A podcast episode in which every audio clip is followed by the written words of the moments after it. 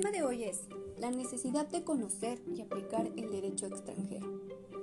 Bueno, para comenzar con este tema, tenemos en primer lugar qué es la calificación del derecho extranjero. ¿Qué es calificar? Bueno, en derecho internacional privado, calificar es aquella acción donde el juez tiene en su foro muchas reglas de conflicto y debe escoger una de entre ellas para resolver la controversia de leyes. Pero su elección no será indiferente, pues cada una remite a una ley sustancial distinta. Es decir, entre las muchas reglas de conflicto que hay o que existen, el juez debe de elegir la adecuada para resolver el conflicto que se le presente. Bueno, en cualquier caso, la regla de conflicto escogida siempre será nacional, con excepciones, claro. Más adelante lo mencionaremos. Lo que puede cambiar son el lugar de los criterios usados y la ley sustancial que al final solucione la controversia, dependiendo la regla de conflicto escogida, si remite o no remite al derecho extranjero. Es decir, la ley siempre será nacional. Los criterios usados y la ley sustancial, que al final solucione la controversia, pueden ser de orden extranjero.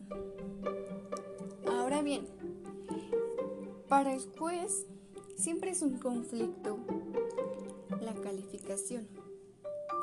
Calificar siempre trae consigo conflictos pues por las diferentes reglas que existen, las diferentes leyes. Para esto tenemos tres soluciones al conflicto de calificación.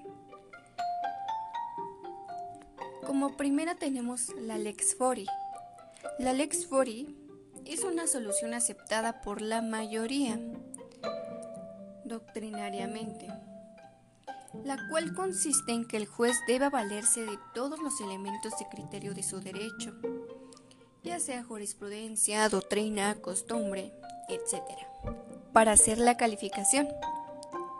No por ello quiere decir que siempre aplicará la remisión a la ley nacional sustancial, pues puede que los criterios sugieran elegir la extranjera. Es decir, no siempre va a poder hacer uso de su jurisprudencia, de su doctrina, de su costumbre, sino que a veces, en ocasiones, el caso particular no se presta a dichas leyes, sino que los mismos criterios sugieren elegir una ley extranjera. Bueno, otra de las formas de solucionar el conflicto de calificar es la Lex Fori. No, no, disculpen. Me confundí. La siguiente es la Lege Causai. Bueno, ¿qué es esta? El juez se remite a los criterios del derecho extranjero, a diferencia de la, de la anterior, la Lex Fori. La Lex Fori se basa en su derecho interno, en su, como es su jurisprudencia, su doctrina, su costumbre. A diferencia de la, ley causae, el juez se remite a los criterios del derecho extranjero y con ellos decide cuál regla de conflicto de foro utilizar.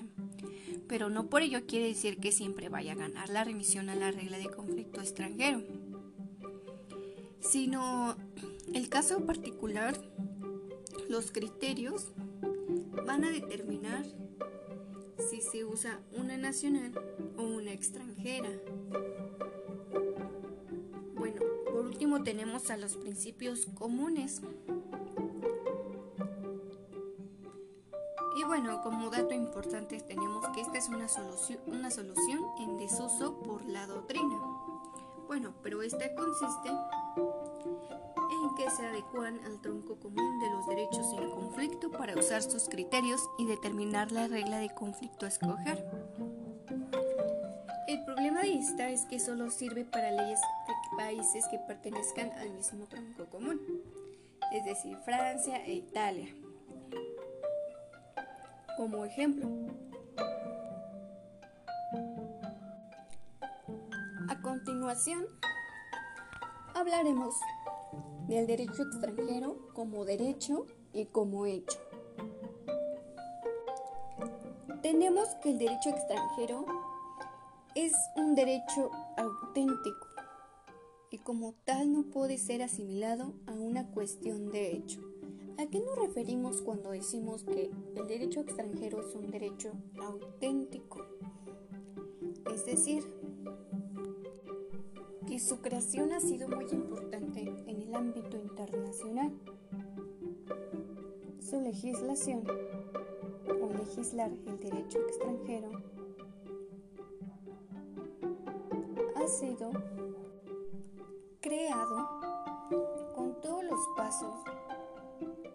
correspondientes y formales que se utilizan para crear leyes. Bueno, este tema ha sido tema de diversas discusiones. Si el derecho extranjero es un derecho, como el nacional, o un hecho que ha de ser probado por las partes. Generalmente no se discute. En cambio, tenemos un principio llamado jura novit curia. Este es un principio muy importante, ya que este se define como que el juez conoce el derecho. Es decir, las partes deben exponer los hechos, no siendo necesario que ilustren al juez o tribunal sobre el derecho aplicable, ya que lo conocen y tienen obligación de aplicarlo aunque no haya sido alegado. Ello sin perjuicio del deber de abrir un trámite de alegaciones si el tribunal pretende fundarse en motivos no alegados. Este principio es muy parecido a aquel que se llama Mihi Factum Dabo Tibi Ius que significa dame el hecho y yo te daré el derecho. Ahora bien, ¿por qué mencionamos este principio? Porque es importante en si el derecho extranjero es derecho o es hecho.